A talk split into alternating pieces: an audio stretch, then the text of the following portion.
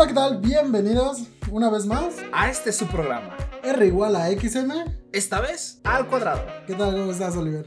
Pues bien, porque hoy estamos grabando en tu casa. Aunque fíjate que fue una travesía, porque la verdad soy algo miedoso. Y vives, digamos, en una. Estás... diciendo que vivo en una zona culera. Este, sí. Digamos, ahorita, bueno, la gente que no lo sabe, estoy grabando en la casa de Miguel. Y vive algo lejos, algo retirado. Y me dijo, oye, tráete tu lap, tráete tu compu. Y la verdad fue como que, mejor grabamos luego, o mejor no voy. Porque sí me da miedo. Luego acá como es muy común, pues las combis, los... Lo que hablamos la anterior, el anterior Ajá, los peceros, de que asaltan mucho. Y yo con la computadora fue como que, oh, mierda, este, ¿y si no voy? Bueno, la última vez yo estaba igual, yo iba el micrófono. Entonces, eh, fue bien, todo bien, el microbús todo tranquilo, exacto, solo que sí tengo ese pavor todavía, que siento que en algún futuro podré superar. Luego llegando pues a la casa de Miguel, pues me recibe con un perro que casi me mata, dos metros el perro, un Rottweiler mamalón así como un chihuahua, pero enorme. Entonces sí me dio miedo. Y aparte me iba a morder, me iba a morir y soy alérgico a que a pues a todo, a las mordeduras, a las balas, al veneno. Entonces es algo como que no Yo creo que todos, ¿no? Somos alérgicos a eso. Entonces como es algo como que no podría explicar. Pero Miguel, ¿cómo has estado? ¿Cómo has estado toda esta semana? ¿Qué ha pasado contigo? Pues muy bien. Hasta eso no he hecho nada. Actualmente, como hemos estado hablando, no hemos tenido todavía trabajo. No hemos conseguido nada, pero pues aquí seguimos, ¿no? A ver cómo lo hacemos. Claro, claro. y es que sí, con todo esto de, pues, de la contingencia es como que más difícil ya sea moverse, ir a ciertos lados, del trabajo, entonces es más complicado. Hoy, ¿qué te parece que hablemos de un tema en especial que sea hoy por no ser tu cumpleaños, porque no lo es, vamos a hablar un tema de ti. ¿Qué te parece? Oh, mira, pues. actualmente hemos visto que en México, en todos los países del mundo, hay ciertas personas, pues, que tienen hijos a un tiempo... A una temprana. A una temprana, exacto. Entonces, pues es, nunca sabemos lo que viven o cómo es lo que pasa en su mente desde el primer momento que le dicen, oye, ¿cómo estás? Este, estoy embarazada. Entonces, cuéntanos tu experiencia, tú como papá que eres ahorita a los 21 años. Cuéntanos, estudiante, que eres también trabajador. Platícanos cómo fue todo este proceso. Pues, ¿qué quieres que te cuente? Al principio, desde el principio, desde que me dijo que estábamos embarazados. Digamos, o sea, ¿cuál fue tu reacción o si tuviste algún miedo cuando te dijo, oye Miguel, estoy embarazada? ¿Qué fue lo primero que hiciste? ¿Fue este, pensar en, uy, me voy por unos cigarros y desaparezco a la chingada? ¿O fue de, no, sí, me voy a quedar con mi esposa o vamos a solucionar todo juntos? Porque hay diferentes mentalidades de las personas. Entonces, por eso te lo comento. ¿Cuál fue tu idea? Pues mi idea, obviamente, pues al principio estás en shock al principio no sabes ni siquiera qué es lo que va a pasar. Porque haz de cuenta, ese día que nos enteramos, eh, habíamos hecho una prueba de embarazo, salió positiva y dijimos, ah, pues luego son, luego uno todavía escéptico, ¿no? Imagínate. Eh, luego son, eh, luego están defectuosas, ¿no? Y pues dijimos, vamos a hacer la de sangre, vamos a empezar. Y fuimos, y yo bien confiado, la verdad pensaba que yo no podía tener hijos. Hago un paréntesis porque, digamos, anteriormente con unos amigos, Miguel nos aseguraba así completamente. No, yo soy estéril.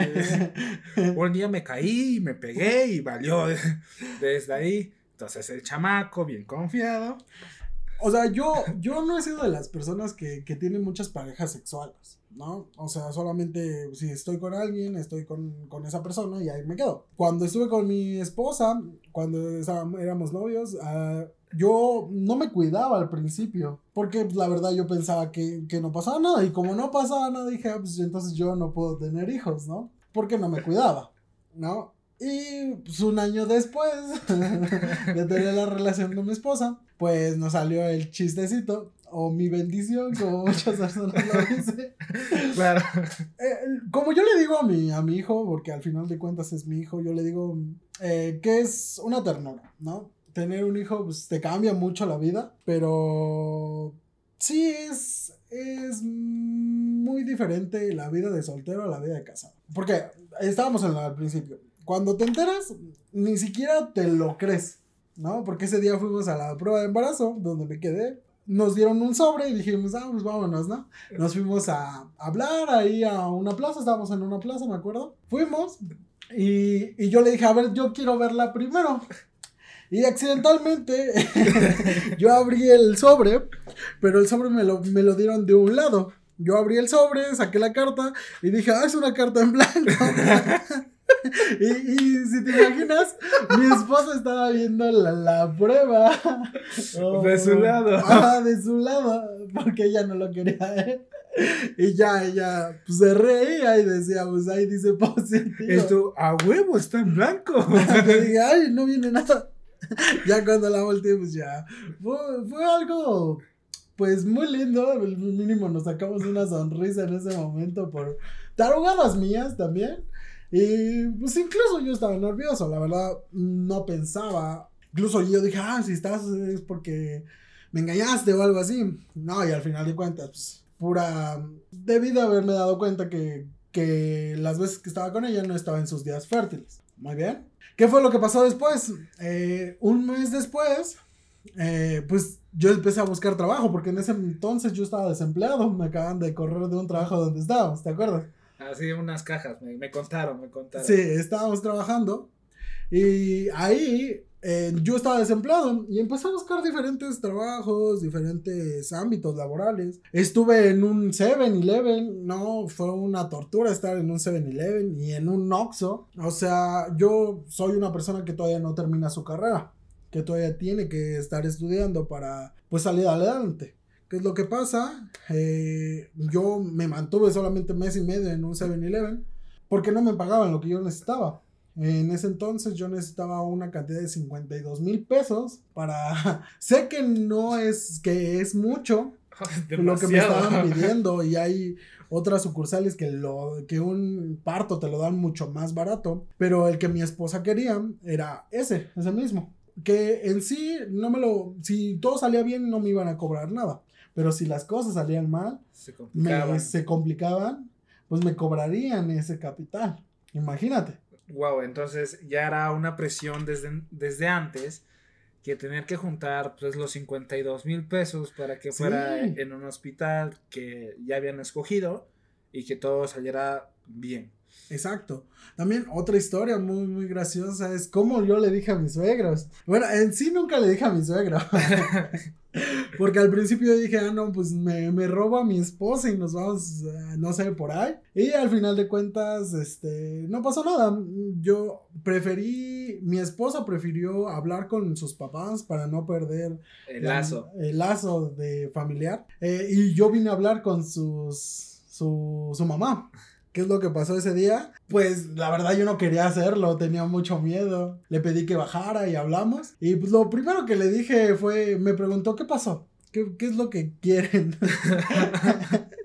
Imagínate, lo primero que, que, le dije, pues así se lo dije directo, ni siquiera, no, pues tengo que hablar con usted por algo, no, nada. Le dije, pues estamos embarazados, señora. y la señora, bueno, mi suegra me dijo, ¿pero qué? ¿Cómo?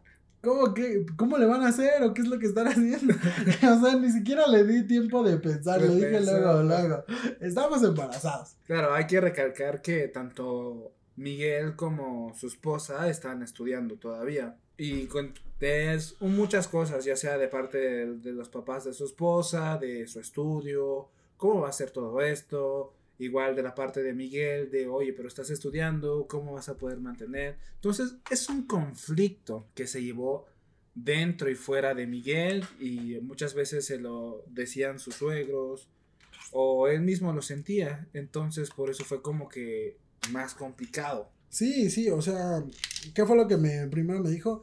Me dijo, si estás estudiando, ¿cómo piensas mantener a mi hija? O sea, una persona pues menor, en ese entonces tenía iba a cumplir 20 años. Ya llevo un año con mi hijo. tiene seis, siete meses actualmente. Pero ¿qué es lo que pasó? Eh, pues yo, yo, yo dije, ah, no, pues voy a dejar mi escuela, voy a dejar, me voy a meter a trabajar en un, en un trabajo de tiempo completo. Encontré un trabajo que la verdad me llenaba, me llenaba económicamente, me llevaban, me llenaban el tiempo, pero era muy demandante físicamente. Físicamente pues engordé bastante y adelgazaba y engordaba. O sea, ese tipo de vida no la podía estar llevando. Era un trabajo de ventas. Todos sabemos que los trabajos de ventas son muy, muy demandantes. Me iba bien, me iba muy bien ahí en ese trabajo en ese mismo trabajo conseguí el capital que necesitaba para, para el hospital, para tratamientos, etc. Pero como tal, eh, para un chico de 21, de 20 años en ese entonces, pues era muy, muy difícil. Muy complicado. O sea, era muy, muy complicado. Que, o sea, yo, la verdad, no me, no me la creía todavía. Mi opción solamente era, pues, no, pues yo tengo que dar tal dinero, tal dinero tengo que estar dando. En sí no me la creía. Hasta que nació mi bebé, Pues es un proceso complicado todo eso, porque te metes la presión de que, vaya, necesito cierta cantidad, pues para que pues, todo salga bien, todo lleve, y es una presión con la que peleas constantemente. Y es un gran sacrificio que hiciste porque dijiste, voy a dejar en break la escuela, voy a dejar un rato para hacerme cargo, para hacerme responsable. De, pues, pues mis, actos, decir. Y pues es eso, porque tú viste, pensaste, analizaste y hay mucha gente como que piensa y la verdad es algo complicado, es mucha presión todo eso. Sí, es bastante presión pensar que yo al principio pensaba, no, es que no voy a ser un buen padre, si ni siquiera soy un buen hijo, ¿cómo voy a ser como padre? Claro. Eh, al final de cuentas, te vas dando cuenta que pues el hijo que vas a tener lo vas a tener por mucho, mucho tiempo. No es como un perrito, O sea, que se muera a los, ¿qué? Nueve años, doce años. Aunque lo quieras mucho, ¿no? Pero es un hijo que va por toda tu vida. Ya siempre va a estar. Y aunque tú estés trabajando, al final de cuentas él va a necesitar más y va a necesitar más y va a necesitar más. Siempre se necesita más. Regresando al tema de cómo le dije a mis suegros, yo nunca hablé con mi suegro. Mi suegro mi suegra le dijo a mi suegra en una noche. Se te hizo así, mira. Ajá, sí, le dijo a, mi suegra y ya mi esposa me marcó y me dijo, ah, es que mi mamá ya le dijo a mi papá. Y al siguiente día fuimos a, al hospital, fuimos a ver lo de, pues, la radiografía, que todo estuviera bien.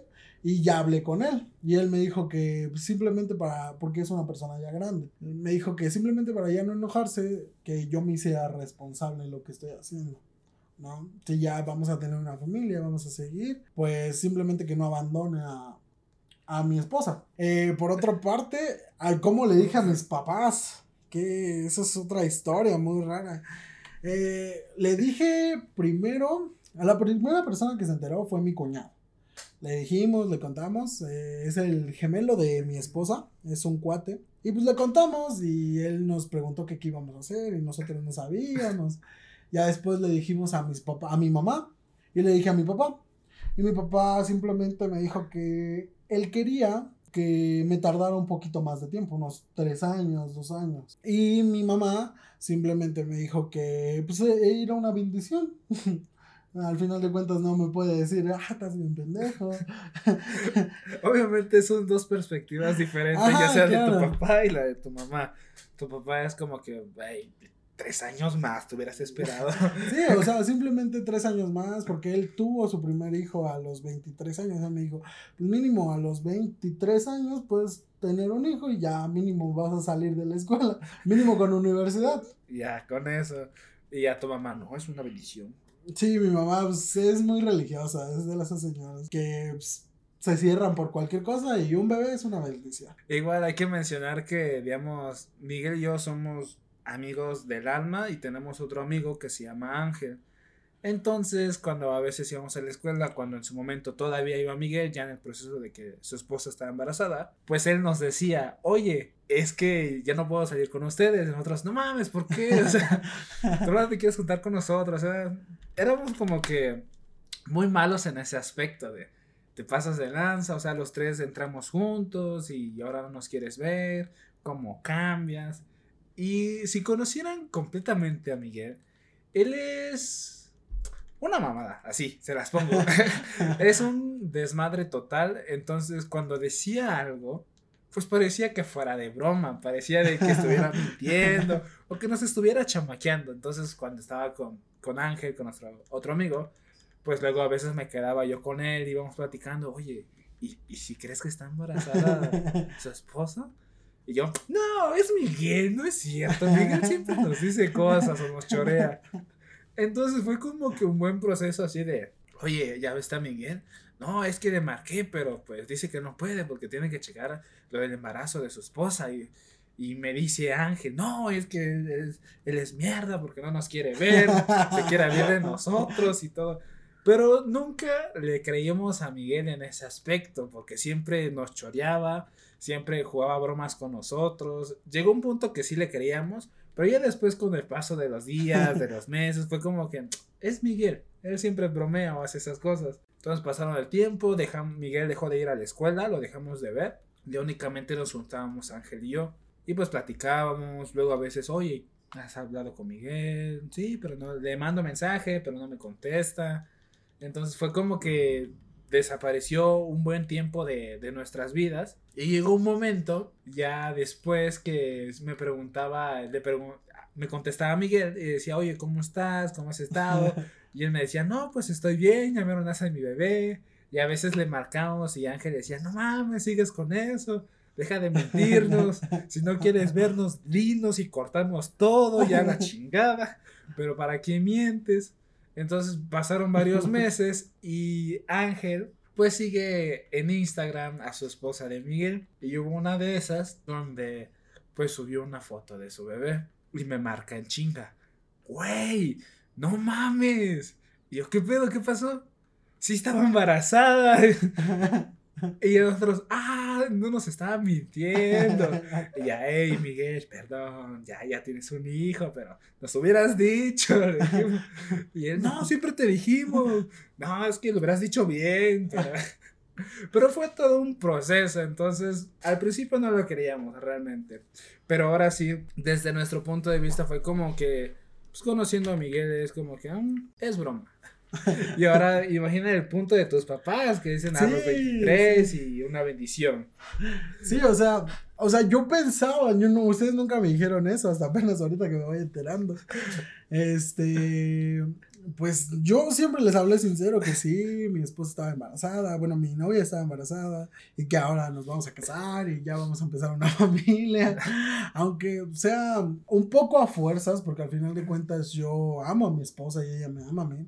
Al final de cuentas eh, hemos salido adelante gracias a sus papás, gracias a mis papás y gracias a también a mi trabajo, porque sí me he partido el lomo bastante, un tiempo para tener lo poquito que ahorita actualmente tengo. O sea, no es de que viva en una casota, pero vivo en algo bien.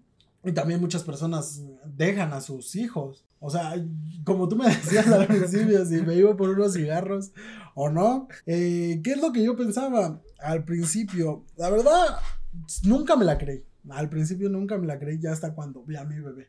Los nueve meses que estuvimos con el embarazo nunca me la creí. Nunca, nunca, ni un día. Ni un día me la creía. O sea, ajá. O sea, era como que despertabas y decías, a huevo, era un sueño.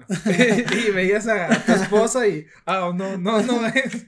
No, no, eh, porque nosotros no, no empezamos a vivir juntos desde hasta que ya casi daba luz.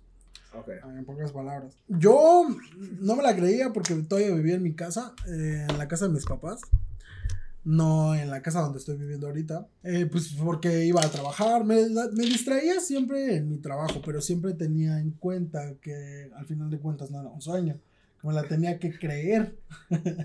Claro. si no me la creía, ¿qué es lo que iba a pasar? Pues simplemente no iba a poder, no iba a poder hacer nada. Ya al final, cuando nació mi bebé, nació un 28 de enero, del 2020.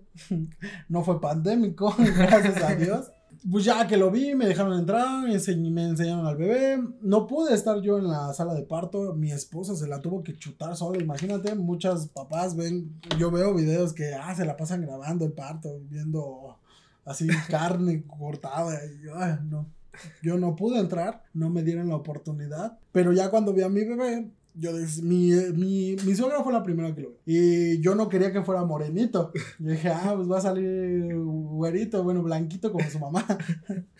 Y dije, no, no quiero que salga mi color porque pues, la gente es muy discriminatoria. Luego, pues, quien te da más trabajo es una persona de más, con una tez más clara, ¿no? Ya cuando lo vi, mi suegra pues, me espantó. Primero me dijo, ay, tu hijo salió bien morenito. Y yo, no, no. Hagamos un paréntesis. Digamos, en el transcurso que estuviste buscando trabajo, ¿sí te discriminaban por tu color de piel? Sí, sí. Conocí a mi, a mi jefe, a quien me contrató en, en esa empresa. La verdad, él decía que me veía muy, muy fodongo, porque me acuerdo que yo no me compraba cosas. ¿Te acuerdas que cuando eran, cuando trabajamos juntos, yo a cada rato, no, pues que una playerita, no, pues que un pantalón, no, pues que una chamarra. Y a cada rato me estaba compre y compre cosas. En ese entonces yo subí de peso y ya no me podía poner esas cosas. Imagínate. Y es lo que lo que fue lo que pasó, pues me empecé a poner la ropa vieja, ropa vieja que tenía pues más grande. ¿Y qué es lo que pasó? Pues yo cuando iba a las entrevistas de trabajo me veía muy fodongo. Eh. Bueno, no fodongo porque al final de cuentas iba con traje, con corbata, pero sí me veía muy desgastada mi ropa. Muy bien. Y cuando me conoció esta persona me dijo, ay, es que tú te ves muy, muy jodido. Así me lo dijo. Me dijo, ¿por qué? Y yo, pues estoy ahorrando, estoy ahorrando todo el dinero que, me caía, era para, ni siquiera para mí, para, para ahorrarlo, para lo que necesitaba. Cuna, este, pues un refrigerador, una estufa, una mesa, una cama, un, incluso, aunque se escuche trivial, una tele, para no hacer el segundo. Porque luego nos van a preguntar, ¿cuántos hijos tienes? No, pues cuatro. Ah, ¿qué nos tenías tele? Claro, claro. Incluso una tele. Eh, para que veas. En vez de utilizar un condón. Claro. Mejor vemos la tele. Mejor vemos la tele. Eh, ¿Qué es lo que pasó? Eh, pues me dio trabajo. Y en ese, en ese trabajo de ventas mi primer mes la rompí, mi segundo mes también la rompí. Y ahí fue donde me pagaron la cantidad que necesitaba. Y obviamente más mis ahorros, más lo que yo necesitaba en ese entonces. Y actualmente no estoy en ese trabajo porque era bastante presión para mí, pero me arrepiento porque ahorita no hay trabajo. Por eso tenías el, el, miedo de que o no querías que tu hijo saliera con el color de tu piel. Ah, sí. Porque pues te discriminaban continuamente cuando ibas a entrevistas de trabajo. Sí, o sea, yo me. Cuando iba a una entrevista solo, no me daban ese trabajo. Pero cuando iba contigo y con Ángel, Ángel es una persona de tez. Es rubio, casi, casi el güey. Es blanco. Es blanco. O sea, es bueno. Es, blanco, eh. Bueno, él, eh, pues íbamos los tres y a los tres nos daban el trabajo. Obviamente, si, si te daban a ti, se lo daban a Ángel y me lo daban a mí. Por eso a mí me gustaba ir con ustedes. Y por eso me empecé a hacer amigo de ustedes. Además por muchas cosas que... Además por muchas cosas que... Pues que nos, que nos empezamos a llevar, a llevar bien. Que ir a comer tacos. que ir a comer pizza con tacos. que ir a una fiesta. Yo casi no era de fiestas en, en un tiempo.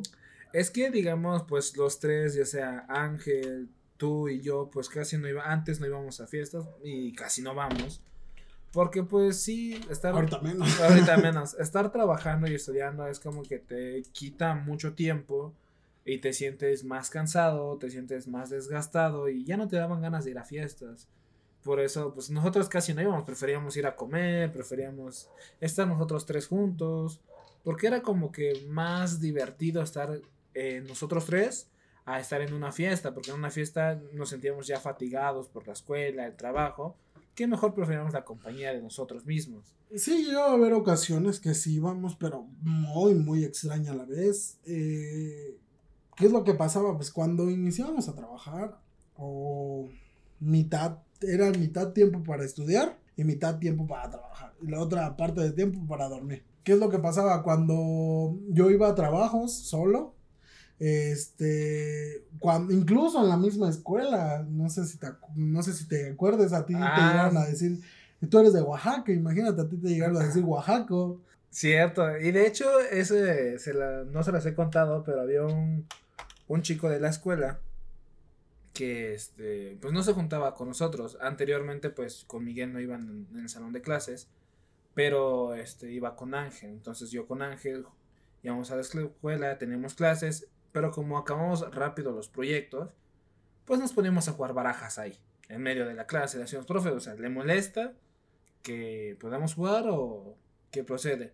Y como veía que éramos los primeros en acabar, pues decía, bueno, jueguen, pero escóndanse o un poco más discretos y ya jugamos. Entonces se empezaron a juntar como que más chicos con nosotros porque llevábamos las cartas.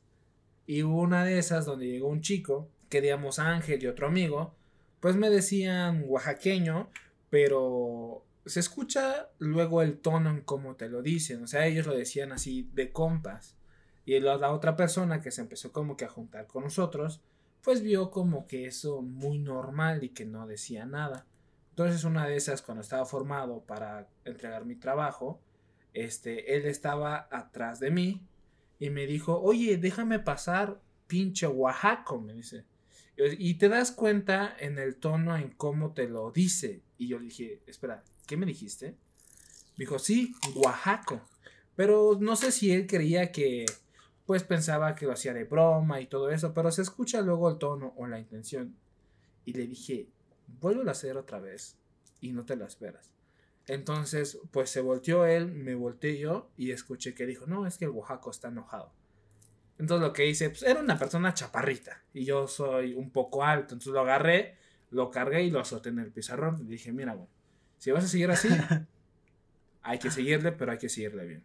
Entonces vi su cara y todo el Ángel me dijo, güey, no mames, cambiaste de cara porque si cuando me enojo, me enojo muy cabrón. Y el vato, que ni me acuerdo, nunca me aprendí su nombre, este, se quedó callado y lo solté y se salió del salón. y yo dije, ay, perdón, pero no supe qué pasó. Entonces fue como que todo eso, como que el racismo que hay un poco. Y ahora contigo, en la escuela igual sucedió, ¿no? Sí, en la escuela igual. Eh, cuando yo llegué a pedir informes acerca de la escuela, este, todos se me quedaban viendo así. O sea, yo soy una persona de tez muy, muy morena. Bueno, no tanto, no tan morena, llegando al punto morado. pero sí llego a una tez eh, más abajo de la clara, ¿no? Y las personas se me quedaban viendo, o sea, ¿tú qué estás haciendo aquí? Incluso las chavas cuando llegaba a un salón de clase, yo tampoco no soy muy dedicado a mi imagen, a, ah, me voy a vestir bien, o sea, no me gusta presionar a los demás, solamente cuando conocí a mi esposa, obviamente porque me gustaba. Eh, pues en ese entonces una chava me, se me quedaba viendo, incluso me rechazaba. Yo le llegué a pedir un lápiz una vez o sea, ¿quién no lleva un lápiz al primer pinche día de clases? Pero pues, esa persona fui yo. Pedí un lápiz, una pluma, a ver si tenían. Y no me quiso contestar. Fue lo raro. O sea, que simplemente ni siquiera me dijo no, ni sí. Simplemente me ignoró. O sea, llegar a ese punto de que te ignoran, o incluso en las tiendas de ropa, en las tiendas de. en una plaza, porque me lo llegaron a hacer, te lo llegué a contar. Sí, Me llegaron a. Ustedes conocen al guardia de seguridad sé que es su trabajo. Yo entraba a una tienda de ropa, iba a ver, iba a revisar. Tampoco es obligatorio que yo compre algo ahí, si no me gusta nada. Y me di cuenta que el, que el policía, el guardia de seguridad, me empezó a seguir en la tienda. Y iba atrás de mí, cada vez que yo revisaba algo, iba atrás de mí, al lado de mí, y se paraba él, y no decía nada. Y yo decía, que me están siguiendo y, y, lo empecé a probar. Me iba a un lado de ropa y a otro lado de ropa y veía que me seguía o se me quedaba viendo. No era, era muy obvio. O sea, dice, no, él va a hacer algo. Entonces, por eso estaba ahí. Simplemente por la tez, la tez morena.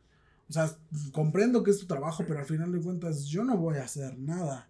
¿no? Pues al final de cuentas soy, actualmente soy un padre de familia, en ese entonces era un estudiante, pero no es justo. Me acuerdo que esa parte cambió, ya que mi esposa es una persona muy blanca. Cuando iba con mi esposa a las tiendas de ropa, ya no pasaba nada, ya no me seguían, ni se me quedaba viendo raro, pero yo creo que era por ella. Sí, igual yo recuerdo una vez que estábamos afuera de la escuela, queríamos en la escuela, donde vamos, este, pues hay torniquetes y antes en esos torniquetes pones tu credencial y se desbloquea como si fuera lo del metro. Entonces, pero antes de entrar estamos de seguridad y todo eso y recuerdo que una vez Miguel iba a entrar con nosotros. O sea, nosotros dos pasamos, pasamos Ángel, pasé yo. Y cuando ya entramos a la escuela, volteamos y Miguel estaba discutiendo con uno de seguridad. Fue cuando te detuvieron y no te dejaron pasar que por cómo venías vestido.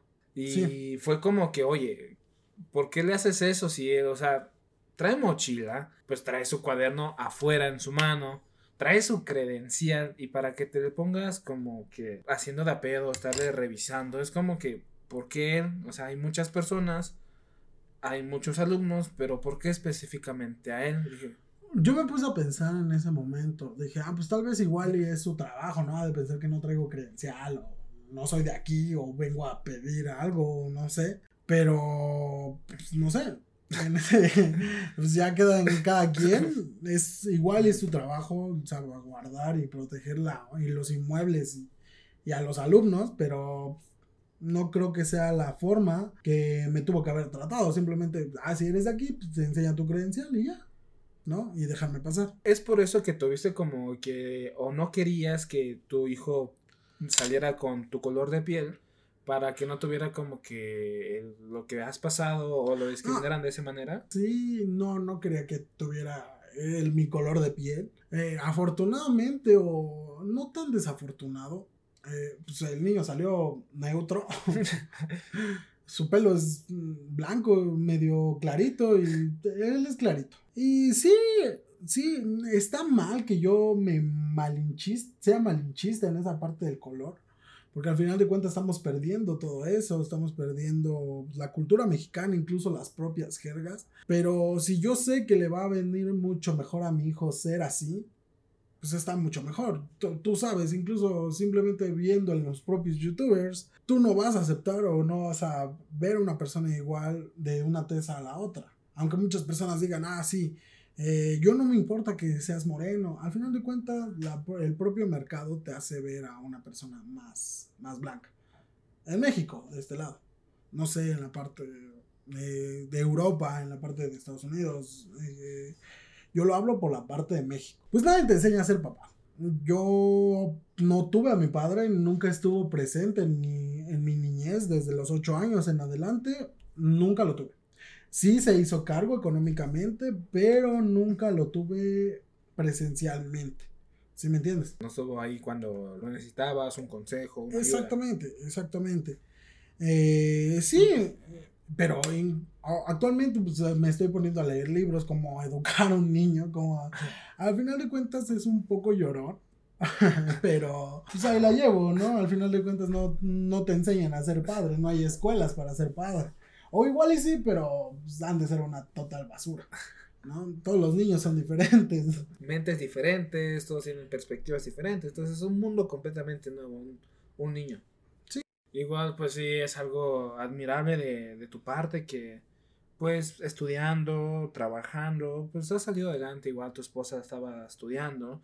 Los dos han salido adelante. Tu esposa creo que ya me lo va a acabar la carrera, ¿verdad? Sí, ya en este año, este año ya termina y pues ya puede empezar a trabajarla, que, me dé gasto. no, o sea, simplemente que ya va a terminar su carrera y ya puede seguir incluso con su maestría, yo la apoyo totalmente. Eh, y poder estar bien con mi bebé, simplemente. Entonces ahí se cambiarían los papeles, o sea, ella ya se titularía, ya hiciera su maestría y ya tú te metieras de nuevo a reunir la universidad. Exactamente, exactamente, que pueda ella terminar que termine primero ella y después ya me puedo meter yo para seguir con la parte económica. Por eso te aplaudo, realmente te aplaudo, porque sí es algo muy fuerte todo esto, lo que has pasado. Pasar de un niño que simplemente se la pasaba jugando y se la pasaba haciendo bromas a pasar a ser papá es un poco, poco diferente, ¿no? Porque incluso cuando tú me llegaste a ver en otro momento, porque nos llegamos a distanciar un tiempo, por lo mismo que no le creíamos que no se quería juntar con nosotros, pero... Pues sí, incluso yo tampoco soy de que, ah, subo fotos de mi familia a Facebook, a Instagram, simplemente fotos mías. Eh, por eso yo creo que no me creía. Sí, fue algo muy diferente. Y, y sí, digamos, la personalidad de Miguel es muy divertida. Entonces, hubo un punto que cuando lo conocí en el trabajo que hasta decía, está loco este tipo, porque era bien, bien explosivo, luego a veces me pegaba en la pierna o nos pegaba en la pierna a Ángel.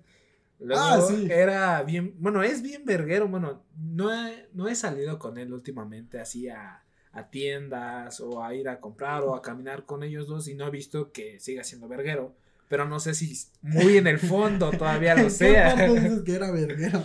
Luego te ponías a la gente, hey, no, no sé qué cosa. ah, tú eres igual.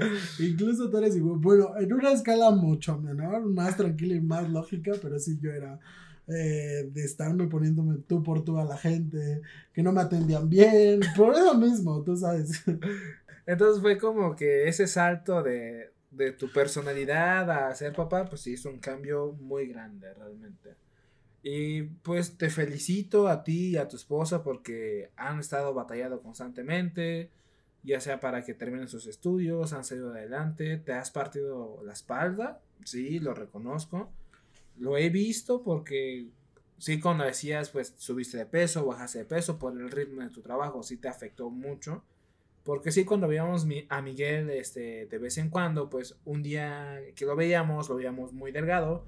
Y cuando lo volvíamos a ver dentro de dos o tres meses, ya había subido de peso. Entonces todo eso, pues sí afecta. Eh, en la parte de salud. En la parte de salud, sí. Yo me gustaría preguntarte, ¿tú qué hubieras hecho? En mi lugar, ¿qué hubieras hecho? ¿Te hubieras ido por los cigarros? No, fíjate que no hubiera ido por los cigarros, pero este sí me hubiera paniqueado, sí me hubiera quedado en shock. Porque... Tú hubieras pensado, mira, en ese entonces yo nunca pensé, pensé una vez en la parte del aborto. Eh, es un tema muy, muy delicado.